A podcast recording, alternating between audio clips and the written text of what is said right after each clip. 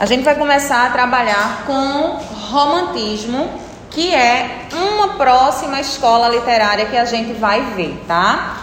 Vamos lembrar o seguinte: desde o começo do ano, a passos lentos por conta desse processo, nós estamos trabalhando com literatura brasileira e aí nós já vimos três escolas literárias. Lembram quais foram? Quinhentismo foi a primeira escola de literatura brasileira. A segunda, barroco. E a terceira, arcadismo, tá? Isso aí a gente está falando de séculos atrás. O quinhentismo acontece lá no século XVI, né, a partir de 1500. O barroco a partir do século XVII, 1600 e o arcadismo finalzinho do século XVII início do século XVIII. E aí, cada escola dessa tem suas características específicas que a gente já viu, que você já tem material sobre isso. Quem não lembra, eu sugiro que reescute o material, reassista às aulas. Por quê? Em literatura acontece o seguinte: uma escola está diretamente atrelada à outra. Então, por exemplo, quando a gente tiver a prova dessa unidade, a gente não vai ter como assunto romantismo. A gente vai ter quinhentismo, barroco, arcadismo e romantismo. Quando vocês estiverem no terceiro ano, ano que vem, vai chegar o ponto que a gente vai ter prova de português, assunto de literatura, quinhentismo, é barroco, arcadismo, romantismo, realismo, naturalismo, simbolismo, parnasianismo, modernismo de primeira, modernismo de segunda, modernismo.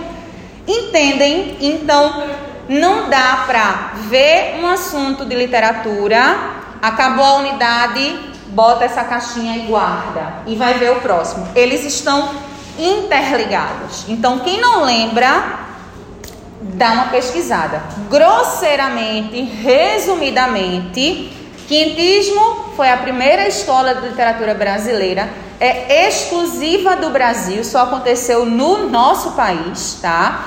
E é uma escola que foi feita, os textos literários não foram feitos por brasileiros, mas foram feitos por estrangeiros portugueses que falavam sobre o Brasil, escreviam sobre o Brasil. Por isso, a literatura é considerada brasileira. A gente tinha literatura catequética, que eram os textos dos jesuítas, né, na tentativa de catequizar os índios, e a gente tinha literatura informativa, que eram as cartas que os navegadores escreveram por anos ao rei de Portugal, falando sobre as características da terra recém-descoberta, tá? O barroco, a gente tem aquela escola cuja principal ideia é a ideia da oposição. Então, o barroco vai trabalhar com opostos sempre em todos os aspectos, inclusive o barroco a gente tem literatura barroca, arquitetura barroca, pintura barroca, escultura barroca, né? Já é uma coisa bem mais ampla. E aí a gente trabalha com a ideia de oposição. A gente viu, por exemplo, que as igrejas de arquitetura barroca que em Recife tem muitos exemplos lá no centro da cidade, elas têm o teto muito alto. E a ideia é justamente causar essa oposição entre a altura do teto e a pequenez do homem. Então, Deus que tá, é o ser representado naquele espaço é grandioso e o homem é pequenino demais. Então, tem essa relação de oposição. Principal escritor do barroco, quem foi? Gre... Gregório de Matos Guerra, muito bem, menino, nome completíssimo. Foi Gregório de Matos, que era um baiano e tinha um apelido bem peculiar que era Boca do Inferno, tá? Não tinha nada a ver com mau hálito, mas tinha a ver com a desenvoltura dele, ele estava nem aí, né? Ele queria, se ele se incomodou, ele ia falar mal da pessoa, fosse um governador, fosse uma religiosa, fosse um desconhecido, para ele pouco importava. Gregório de Matos é aquele ditadinho, não tinha papa na língua. Deu vontade? ele falava, ele escrevia e acabou-se, tá? E por fim nós vimos o arcadismo. O arcadismo, ó, as características do arcadismo estão em oposição às características do barroco, tá? Enquanto que o barroco trabalha com a ideia de opostos, o arcadismo trabalha com a ideia de equilíbrio, de tranquilidade, de serenidade. Enquanto que as igrejas de arquitetura é, barroca, elas são gigantescas, elas são super douradas, super ornamentadas. As igrejas árcades, lá em Minas Gerais, para todo canto que você olha, tem uma igreja de arquitetura árcade. Elas têm a pintura bem clara, sem grandes enfeites, não são gigantescas, são pequenininhas, para passar mesmo a ideia de equilíbrio, de paz, de tranquilidade, tá? Então, é oposto. Não dá para eu estudar arcadismo sem ter o referencial no barroco, tá? E o arcadismo, a gente viu que a gente tinha os escritores, né, essas características que evocavam simplicidade, equilíbrio, a principal característica, bucolismo. Bucolismo, não lembro direito o que é, o que, que é? Vocês também não lembram, né? bucolismo é vida no campo, né? Então, o arcadismo ele pregava a vida no campo, que era onde tinha condição de ter uma vida simples, pacata, em paz, equilibrada, tá? E eram contra a vida na, na cidade grande, na, é, é na urbanidade, vamos dizer assim, tá? É, entre outros escritores, a gente tem como destaque, eu nem vou perguntar, já vou falar direto, o Tomás Antônio Gonzaga, cujo pseudônimo era Dirceu. A propósito, pseudônimo. Pseudônimo é o que mesmo? Nomes falsos, né? Pseudo, falso, Nimo, nome, e aí eles adotavam uma espécie de nome artístico, né? Hoje os artistas adotam nomes artísticos por uma questão de marketing, de nome que chama mais atenção, de nome que é mais fácil. Eles adotavam pseudônimos que era por uma questão política mesmo, né? Os autores árcades, via de regra, eram também inconfidentes mineiros e eram perseguidos pelo governo. Então, para eles escreverem em paz, eles preferiam adotar pseudônimos. O Tomás Antônio Gonzaga, o pseudônimo era Dirceu e ele vai ser o nosso principal autor árcade. Depois disso, a gente chega no século XIX, especialmente ao ano de 1836. E aí, oficialmente, em 1836, a gente tem o início do romantismo brasileiro, tá? Na minha opinião, né, particular, tudo começa a ficar bom de verdade em literatura, que eu amo. Não sei se vocês já conseguiram perceber isso, mas ao longo do processo, meus alunos identificam o amor que eu tenho por literatura. Tudo começa a ficar bom de verdade no romantismo. Tá? É no romantismo que a gente vai ter livro para tudo quanto é gosto, autor para tudo quanto é lado. Se você quer chorar, você chora. Se você quer rir, vai ter como rir também. Então é uma coisa maravilhosa, tá? Primeira coisa que vocês precisam lembrar, e aqui eu vou falar muito por cima, porque o detalhamento já está na aula, que vocês deveriam ter assistido e a maioria não assistiu. Então, quem não viu, tá o link bem direitinho lá no Google Classroom. Vai lá, clica e assiste, tá? Então, muita coisa de hoje eu vou falar superficialmente porque já está detalhado na outra aula. E isso aqui é que eu vou começar a detalhar mais porque não está na aula de lá, tá? Mas, grosseiramente, a primeira coisa que eu preciso diferenciar é quando eu falo de romantismo, eu estou falando não necessariamente, mas também estou, mas não necessariamente de romance. Tá? É preciso entender o que, que é romance, o que, que é romantismo. A gente acha que romance é uma história de amor. E é possível, é uma acepção possível dessa palavra. Porém, em literatura, não é. Em literatura, romance é um gênero textual, é um livro que conta uma história que tem os elementos da narrativa. Quais são os elementos da narrativa? Todo texto narrativo ele tem que ter enredo, que é a história que é contada, personagens, é, espaço, que é o lugar onde a história acontece, tempo, é o período, o espaço de tempo em que a história acontece, narrador, que é quem conta a história, e discurso, que são as falas das personagens. Todo romance, ele tem que ter uma história grande. O romance não é um texto curto, ele é um texto longo que tem esses seis elementos que a gente falou, tá? Existem as temáticas dos romances. Então eu tenho romances românticos. Aí sim, é um romance que conta uma história de amor. Eu tenho romance policial. É um romance que conta uma história de mais agitação, de mais ação. Eu tenho romance de aventura. É um romance, conta uma história, mas é uma história de aventura. E assim sucessivamente, tá? Então, primeira coisa que eu preciso fazer a partir de agora é entender em literatura o que é romance. Tranquilo? Segunda coisa, é entender o contexto histórico do romantismo no Brasil. Por que eu estou falando do Brasil e estou enfatizando isso?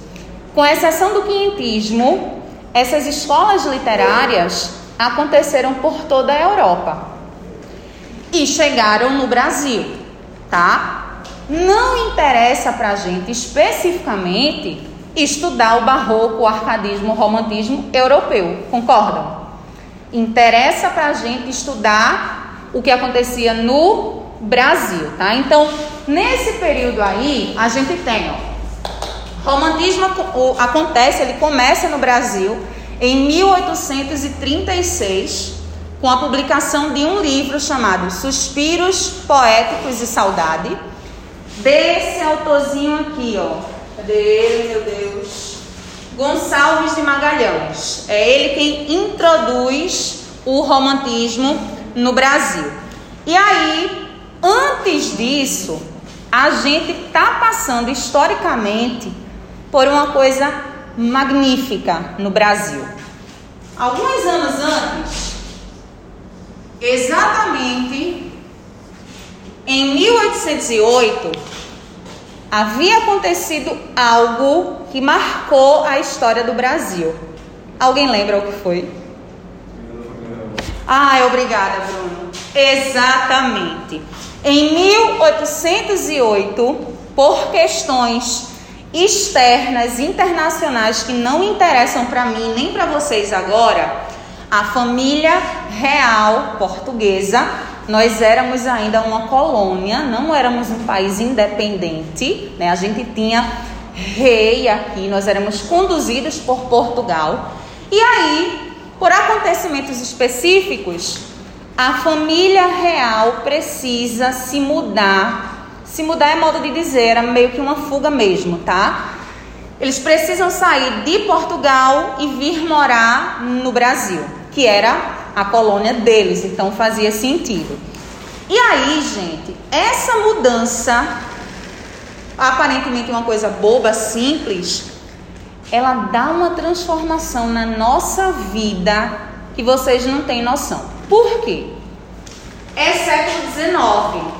Nós estamos longe de ter a, a, a facilidade, a agilidade em estabelecer comunicação. Não existe globalização, não existem grandes tecnologias. Então, o que, que acontece? Um movimento artístico que acontecia lá na Europa, ele levava décadas para chegar no Brasil. Porque tudo era lento. Um livro que era publicado lá, daqui que viesse a ser vendido aqui no Brasil, ó, muito tempo. Um autor que fazia sucesso lá, daqui que viesse fazer sucesso no Brasil, meu Deus do céu. Porém, Quando a família real portuguesa se muda para o Brasil, a gente, é, a família real portuguesa, quando a gente pensa em família é pai, mãe e filhos, né? Não era exatamente o caso deles. A família real portuguesa era uma comitiva de dezenas de pessoas. Era a família imediata do rei, mas era também os serviçais, mas eram também artistas, é, amigos do rei, é, é, cientistas, filósofos, sociólogos. Então, todo esse pessoal que tinha uma influência com a, o rei de Portugal fugiu para cá também. E automaticamente essa distância foi encurtada, concordam? Se a gente tinha que esperar o que acontecia lá em Portugal e na Europa como um todo, chegar aqui no Brasil anos depois, agora a galera mora aqui.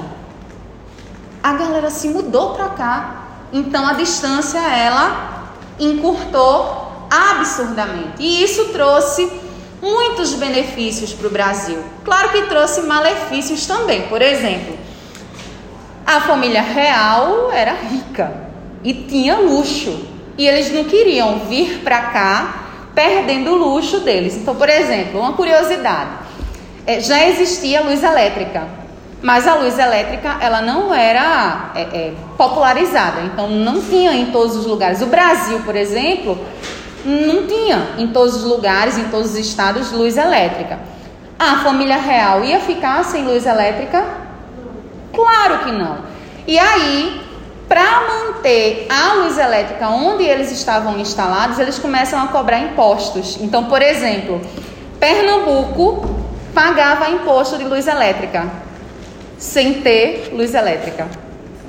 Entendem? Só para gerar dinheiro e a família poder continuar luxando como eles estavam acostumados a fazer em Portugal. Então, como tudo na vida, a vinda da família real portuguesa para cá teve benefícios, mas teve também malefícios. Para a arte, para a literatura, os benefícios foram múltiplos, foram diversos. E aí, alguns anos depois, em 1836, começa oficialmente o romantismo no Brasil. O romantismo no Brasil, ele tem características importantes e específicas que a gente precisa lembrar. Eu vou citar só algumas, as principais. Então, as principais a gente pode citar sentimentalismo, o nome já sugere, né? Romantismo tem que ser sentimental. Então a gente vai ter os sentimentos aflorando, em especial o amor, em especial o amor romântico, o amor homem mulher, porque a gente sabe que existem vários tipos de amor, mas o romantismo ele foca no amor romântico entre homem e mulher. A gente tem o egocentrismo. O que, que é egocentrismo? O que, que é ego? Ego, eu. Centrismo, centro.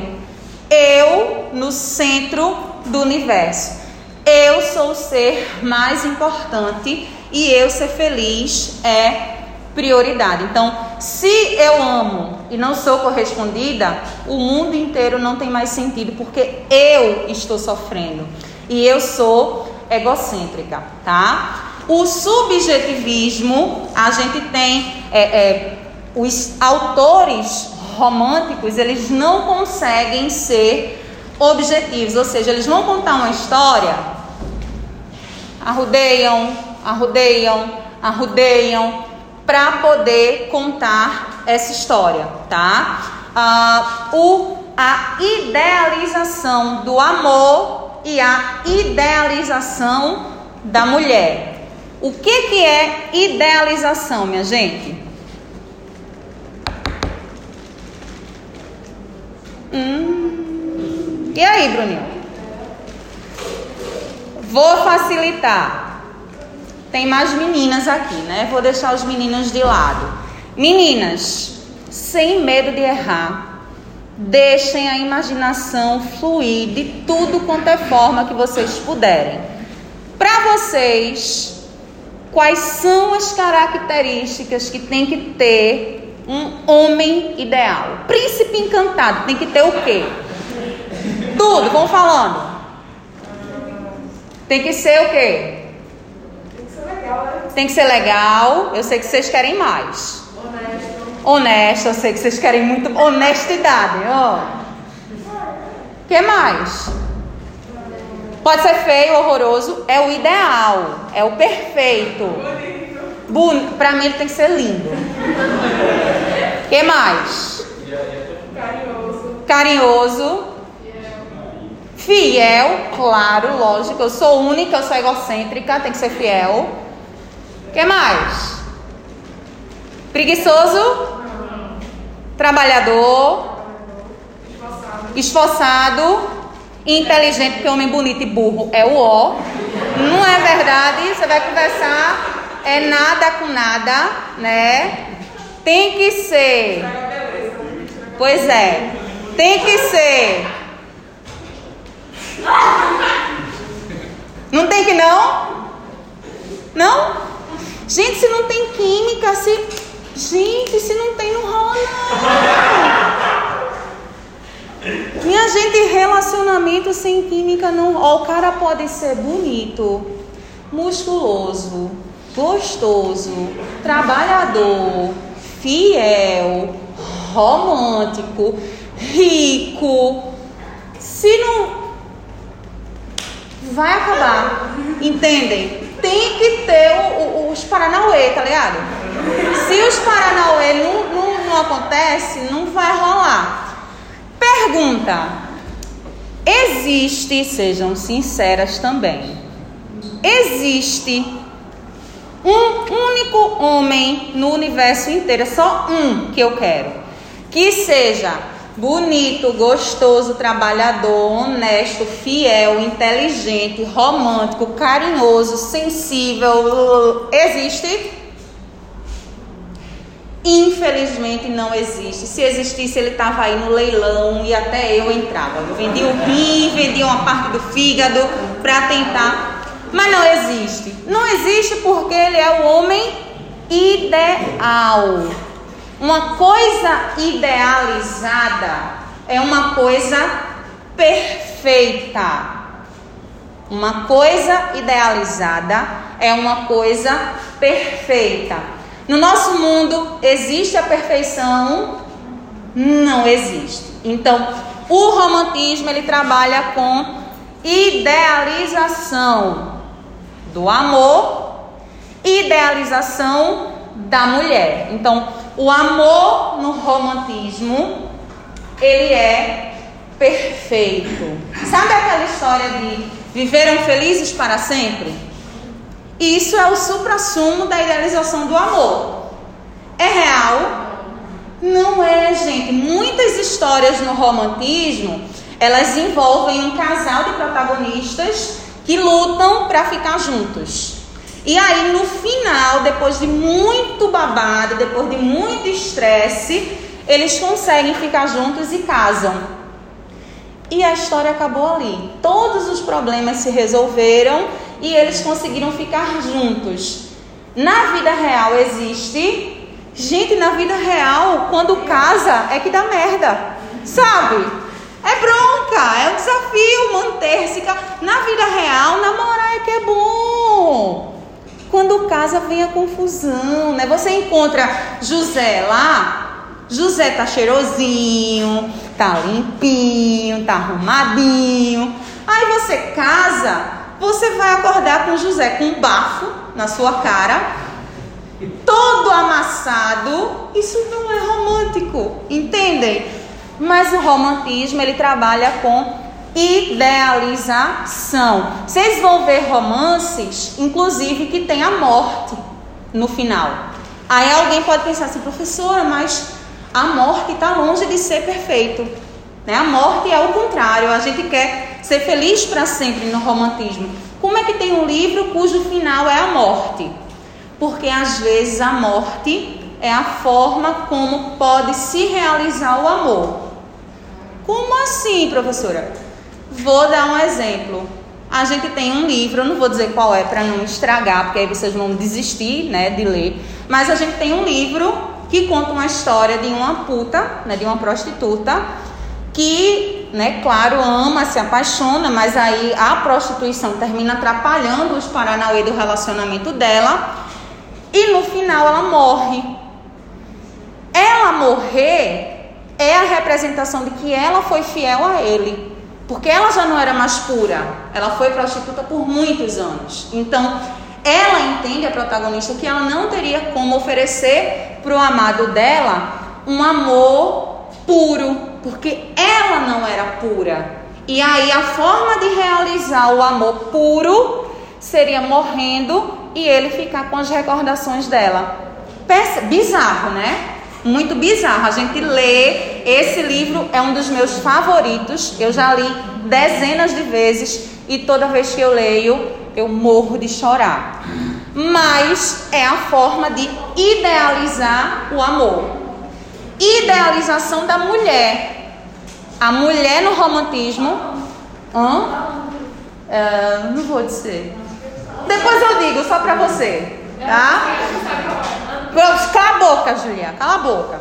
Enfim, é, deixa eu me, me achar aqui de novo no raciocínio. Bom, também existe no romantismo a idealização da mulher.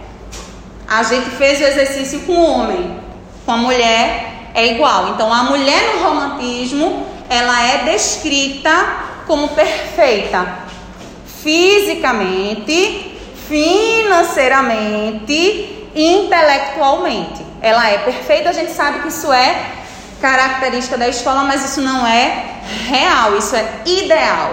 E o ideal não existe a não ser na minha cabeça, ok? E outras e outras características que não nos convém agora, a não ser uma última, que é a questão do nacionalismo. No romantismo, a gente vai ter a valorização da pátria, a valorização do Brasil. Só que esse nacionalismo, a gente diz que ele é um nacionalismo utópico. Alguém sabe o que é, é um, um nacionalismo utópico? O que é utopia? Pois é, a utopia é uma sociedade perfeita, sem erros. E ela é utópica justamente porque ela só existe na imaginação, na real não existe também. Autores dessa época, eles valorizam a pátria, eles são nacionalistas, mas eles não enxergam os defeitos do país. Isso é uma característica do romantismo. E aí, a gente tem o romantismo poesia e a gente tem o romantismo prosa. O que, que é o romantismo prosa? Basicamente são os romances. E aí, eu listei aqui, porque a gente vai continuar trabalhando com esses autores. Eu listei os principais autores do romantismo prosa. Quais são eles? José de Alencar, se vocês observaram, eu anotei aqui em letra maiúscula, não é um acidente, é de propósito, é para destacar, tá? José de Alencar, ele está até hoje como um dos mais importantes escritores de literatura brasileira. Não tem como falar de literatura sem falar de José de Alencar. Não tem como falar do romantismo sem falar de José de Alencar, tá? Então José de Alencar, ele é o mais importante romancista do romantismo. Ele tem vários romances que são muito famosos. Ele tem uma tríade de romances com protagonistas índios. Então a gente tem o Birajara, a gente tem o Guarani, a gente tem Iracema, são livros bem conhecidos e os protagonistas são índios. A gente tem uma tríade de livros com protagonistas mulheres, mulheres que são as personagens principais e que são extremamente, no linguajar de hoje, empoderadas. Tá? Então a gente tem Senhora, Lucila, Diva, São três livros com mulheres protagonistas, tá? E são histórias ai, lindíssimas, amo todas, né? E uma série de outros livros que ele tem que fizeram muito sucesso, tá? A gente tem também o Joaquim Manuel de Macedo, principal livro dele, A Moreninha, é um livro lindíssimo também, super sentimentalista, super romântico, nesses moldes altos do romantismo, tá? Nós temos Bernardo Guimarães com A Escrava Isaura, que todo mundo já deve ter ouvido falar, né? A es... Pois é, a Escrava Isaura já foi televisionada, né? Inclusive, é, eu não, não tô, tô, tentando evitar de assistir novela, porque novela é um vício, né? Uma perda de tempo da bexiga. Exceto o Imperador. O Imperador não, o Império. Não consigo de deixar de assistir. Mas enfim, essa novela nova que está agora na, nas seis, na, no horário das seis, a novela que fala da história do Brasil. Eu não acompanho, mas quando eu estou em casa a televisão fica ligada, né? E aí eu não sou surda. Então, eu vi um, a história de uma negra que estava dizendo que o nome dela era Isaura e falando da história da escrava Isaura, né, do livro. E eu pensando, gente, ela é negra. A escrava Isaura é uma escrava branca. Como pode?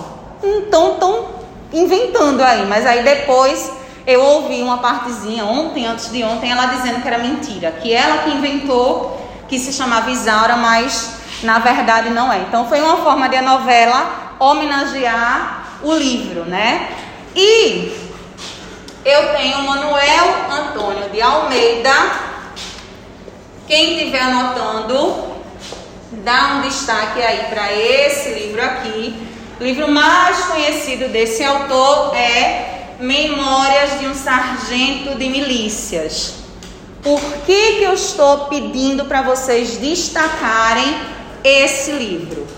O Memórias de um Sargento de Milícias, ele é um livro do romantismo, porém, ele é publicado no finzinho do romantismo.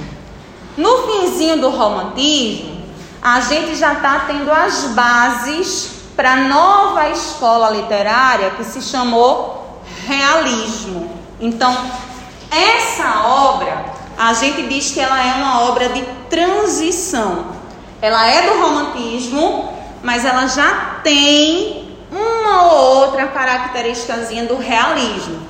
E aí, a gente não vai encontrar nesse livro sentimentalismo, esse romantismo idealizado, nada disso, tá? Então, o Memórias do Sargento de Milícias, ele tá à parte, ele está à margem do que foi realmente o romantismo. Por quê? Na verdade, ele conta nesse livro aqui a história do protagonista que se chama Leonardinho. É Leonardinho porque o pai era Leonardo também. Então o pai era Leonardo Pataca e o filho, que era o protagonista, o principal, era Leonardo e ficou conhecido como Leonardinho. Leonardinho é um protagonista ridículo, besta, idiota, tirador de onda, mentiroso, enrolão, vagabundo. Tem nada a ver, né? Com todas as características do romantismo, tem nada a ver, tá? Então, esse livro ele vai contar a história desse vagabundo, desse enrolão, desse preguiçoso, desse arrumador de confusão. E esse livro, apesar disso, é considerado o livro do romantismo. Hum? No final ele não muda. Ele continua. Ele, na verdade, no final ele casa. Então, teoricamente, resolveu o problema. Mas ele passa uma vida inteira enrolando e quando acaba aquele caso a gente não sabe, né? O que, que aconteceu posteriormente. Mas a obra indica que emocionalmente não houve intenção de mudança. Então a gente supõe que ele casou, mas não mudou, tá? Tranquilo até aqui?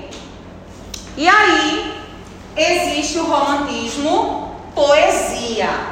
São os poemas. Tá? A gente já trabalhou com poema né, algumas vezes, inclusive quando a gente estava só no remoto, né, no começo lá da pandemia. A gente vai voltar a falar de poemas agora.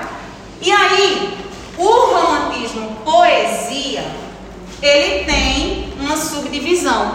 O prosa não. Eu falei só dos autores, das obras e ponto. E tem todas aquelas características. O romantismo poesia, ele é dividido no que a gente chama de gerações. Então a gente tem a primeira geração romântica poética, a segunda geração romântica poética e a terceira geração romântica poética. Cada uma delas tem características específicas e autores específicos, tá? Primeira geração, ela é chamada de geração nacionalista e também de geração indianista. Aí já está claro quais são as principais características. Nessa geração, a principal característica é o nacionalismo, só que é aquele nacionalismo utópico. Aí presta atenção, estamos no século XIX, ok? Século XIX, a gente tinha só índio aqui no Brasil? Claro que não, a gente já tem três séculos de colonização, então a gente já tem uma população que é completamente miscigenada. O brasileiro, a essa altura do campeonato, já é a mistura do índio, do branco e do negro, ok? Se eu quero fazer uma poesia para valorizar a pátria, para homenagear a pátria, no Brasil qual era o principal habitante, o habitante mais importante? O índio.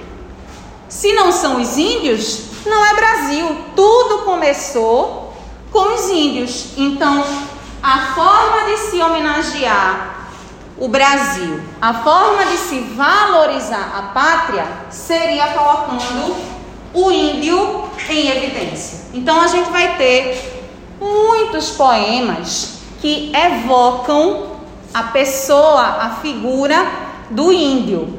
Aí alguém pode dizer, professora, e por que, que isso é um nacionalismo utópico? A gente não tinha índio aqui? Eles não estão sendo realistas com a homenagem deles? Em parte. Qual é o problema? Eles colocavam em evidência o índio. Porém, o índio que era retratado nos poemas dessa geração, eles eram índios europeizados. Ou seja, eram índios ditos brasileiros com características europeias. É utópico, não é? Se eu quero valorizar o que é do Brasil, eu vou falar do índio com as características do índio brasileiro e não do índio europeizado. Por isso que a gente insiste em dizer que o nacionalismo dessa época era um nacionalismo utópico. Professora, por que, que a senhora está fazendo tanta questão de repetir isso? É simples. Estamos no século XIX.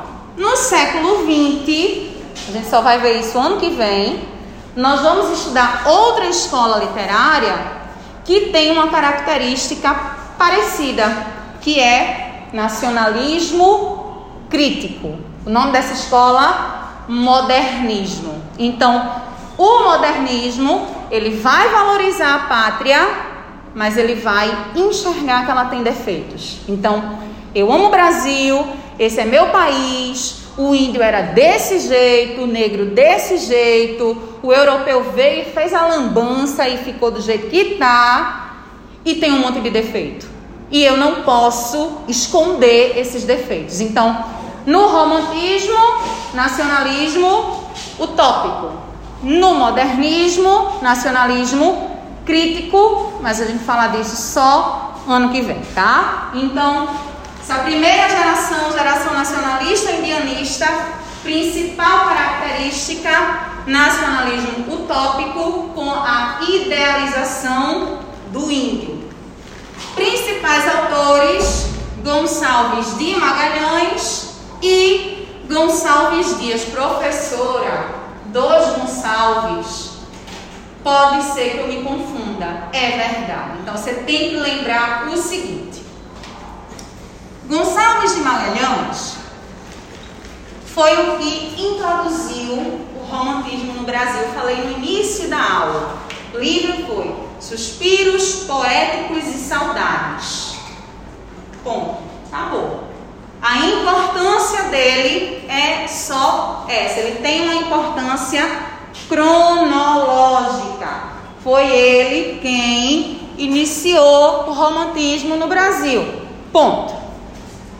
O Dias, Gonçalves Dias, é o mais importante e é um dos mais importantes de todos os poetas. Tá? Então, Gonçalves Dias ele tem diversos poemas. A gente vai ler alguns, vocês vão trabalhar com alguns, e a diferença entre eles é essa. O Magalhães só introduziu, o Dias desenvolveu, e é super famoso até hoje. Tranquilo? Segunda geração romântica, também conhecida como geração ultra romântica ou geração mal do século. O que, que era o mal do século? a morte, inclusive muitas mortes através do suicídio. Era comum a galera morrer de amor. Eu amo fulano, não posso ficar com fulano porque eu sou mulher e meu pai que manda em mim. Me mato. Lembram o egocentrismo? Se eu não sou feliz do jeito que eu quero, a vida não tem sentido.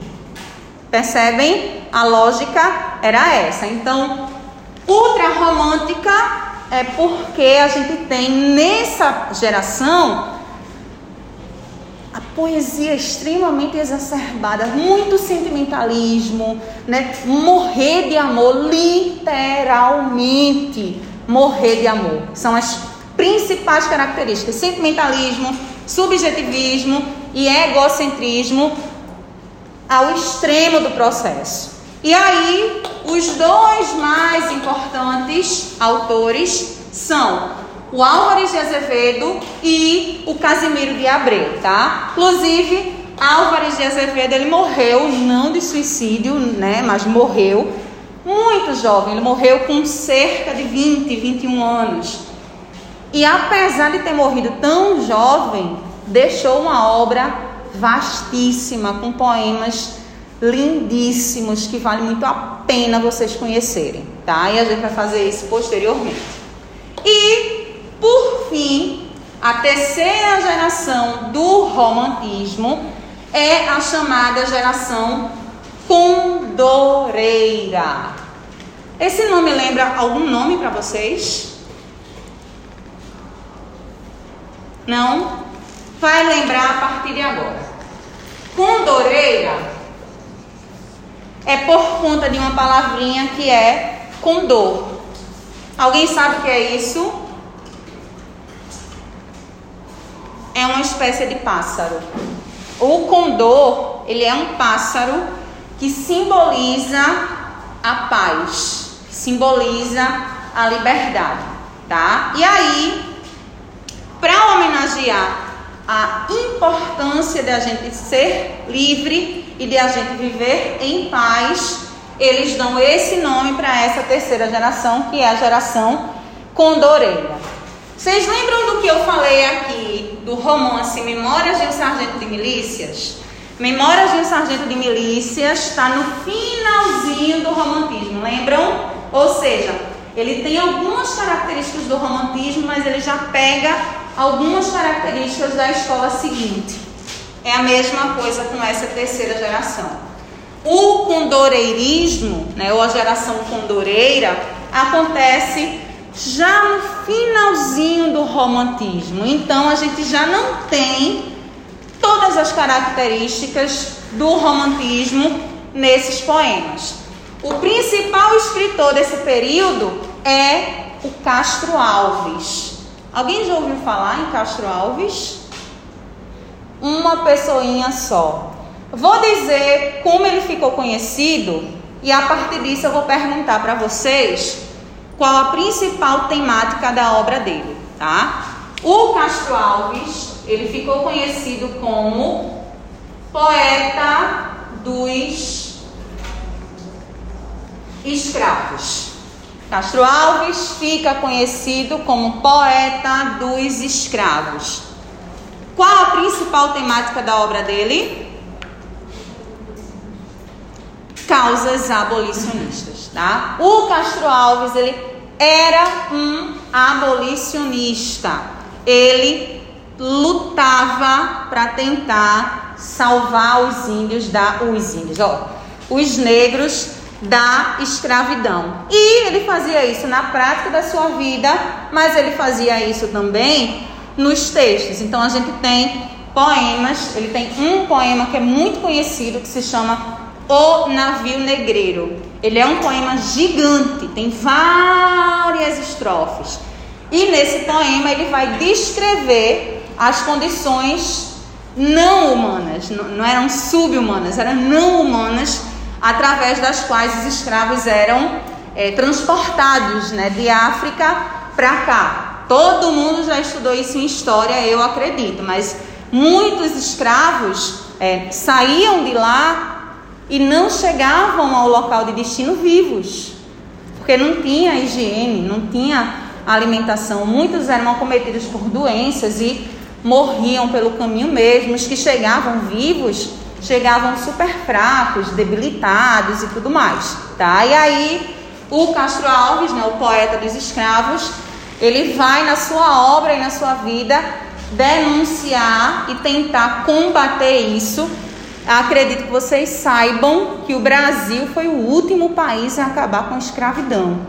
Né? Então, o povo aqui, né, muitos escritores, muitos artistas e demais pessoas lutaram muito para que a escravidão ela fosse encerrada no Brasil, tá? E aí essas são as três gerações românticas da poesia do romantismo. Tá claro? Tranquilo? Vamos ler alguns poemas, tá? Enquanto a gente. É, infelizmente vocês não vão ver, mas vocês vão ouvir, a gente vai fazer atividade sobre isso. Deixa eu separar alguns poemas aqui para vocês é, acompanharem, tá? Separar para vocês um poema do Gonçalves Dias. Gonçalves Dias está aqui, primeira geração. Ah, o nome do poema é Canção do Exílio. Alguém já ouviu falar? Levanta a mão quem assistiu à aula sobre intertextualidade. Pronto, na aula sobre intertextualidade, a minoria assistiu, vocês estão ótimos. É, eu falei sobre esse poema. Esse poema, Canção do Exílio, minha gente, esse poema, Canção do Exílio, de Gonçalves Dias, ele é um dos poemas mais famosos do Brasil. não é do romantismo é do Brasil. Então, o que, que acontece? Muitos outros autores já escreveram se inspirando nesse poema. Então, não dá para gente trabalhar a literatura sem conhecer esse poema. Não tem condição, tá? Deixa eu ler para vocês. Vamos lá. Canção do Exílio, Gonçalves Dias. Minha terra tem palmeiras onde canta o sabiá. As aves que aqui gorjeiam não gorjeiam como lá. Nosso céu tem mais estrelas, nossas várzeas têm mais flores, nossos bosques têm mais vida, nossa vida mais amores. Em cismar sozinho à noite, mais prazer encontro eu lá. Minha terra tem palmeiras onde canta o sabiá. Minha terra tem primores, que tais não encontro eu cá. Em cismar sozinho à noite, mais prazer encontro eu lá. Minha terra tem palmeiras onde canta o sabiá. Não permita Deus que eu morra sem que eu volte para lá sem que desfrute os primores que não encontro por cá, sem que ainda viste as palmeiras onde canta o sabiá. Então, primeira coisa, a gente tem a valorização do Brasil. Então, ele está sempre evidenciando a natureza, inclusive isso é característica dessa geração também, é a valorização da pátria, a começar pelas belezas naturais que o Brasil tem. Ele faz isso, né? Minha terra tem palmeiras onde canta o sabiá, então ele vai evocando coisas do Brasil.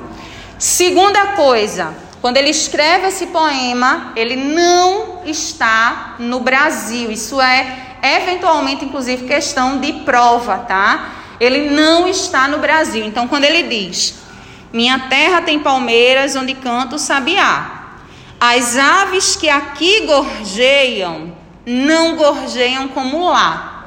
Aqui era o local onde ele estava. E lá era o Brasil.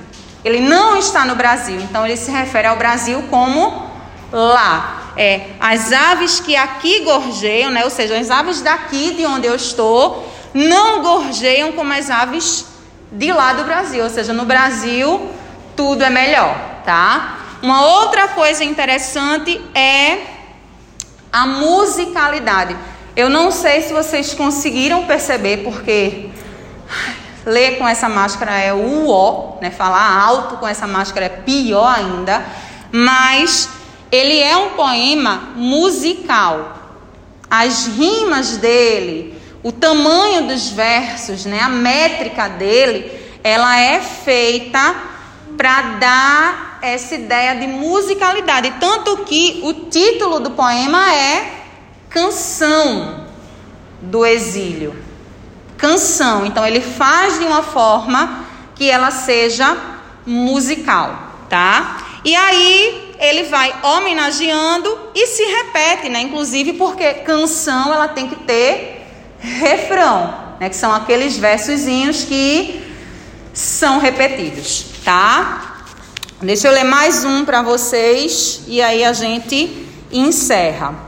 É, a gente tem Deixa eu colocar aqui um poema de Cassimiro de Abreu.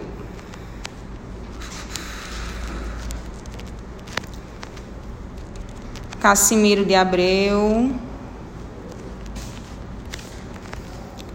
Poemas, meus oito anos. Pronto. O título desse poema é Meus Oito Anos. É também o mais famoso do Cassimiro do Abreu, tá? Cassimiro de Abreu. Vamos lá. Oh, que saudades que tenho da aurora da minha vida, da minha infância querida, que os anos não trazem mais. Que amor, que sonhos, que flores, naquelas tardes fagueiras, à sombra das bananeiras, debaixo dos laranjais. Como são belos os dias do despontar da existência, respira a alma inocência como perfumes a flor. O mar é lago sereno, o céu um manto azulado, o mundo um sonho dourado, a vida um hino de amor. Que auroras, que sol, que vida, que noites de melodia, naquela doce alegria, naquele ingênuo folgar. O sol bordado de estrelas, a terra de aromas cheia, as ondas beijando a areia e a lua beijando o mar. Ó oh, dias da minha infância, ó oh, meu céu de primavera, que doce a vida não era nessa risonha manhã. Em vez das mágoas de agora, eu tinha nessas delícias de minha mãe as carícias e beijos de minha irmã.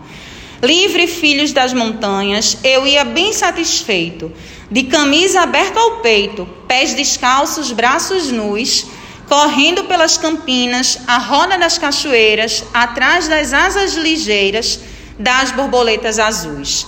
Naqueles tempos ditosos, ia colher as pitangas trepava a tirar as mangas, brincava à beira do mar, rezava as ave-marias. Achava o céu sempre lindo, adormecia sorrindo e despertava a cantar. Oh, que saudades que tenho da aurora da minha vida, da minha infância querida, que os anos não trazem mais. Que amor, que sonhos, que flores, naquelas tardes fagueiras, à sombra das bananeiras, debaixo dos laranjais. Então a gente tem um poema que é dessa segunda geração, que é essa geração ultra romântica, e aí uma outra característica dessa geração é o que a gente chama de fuga da realidade. Como é que foge da realidade? Primeiro, através da morte.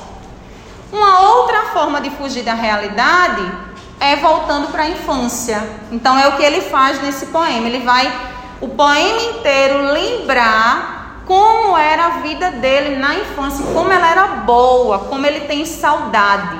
É, isso, inclusive, é típico da gente. Quando a gente está com algum problema, aí na mente da gente, a gente normalmente pensa em algum momento bom, em né, algum momento do passado. Ah, poxa, mas que bom que seria se eu vivesse aquele dia de novo. É, então, isso é que a gente chama de fuga da realidade, e ele faz isso nesse poema, só que fugindo para infância e não para morte, como muitos fizeram nesse período. Ok, minha gente. Tranquilo? Alguma dúvida sobre esse assunto? Sim ou não? Não, né? Pronto.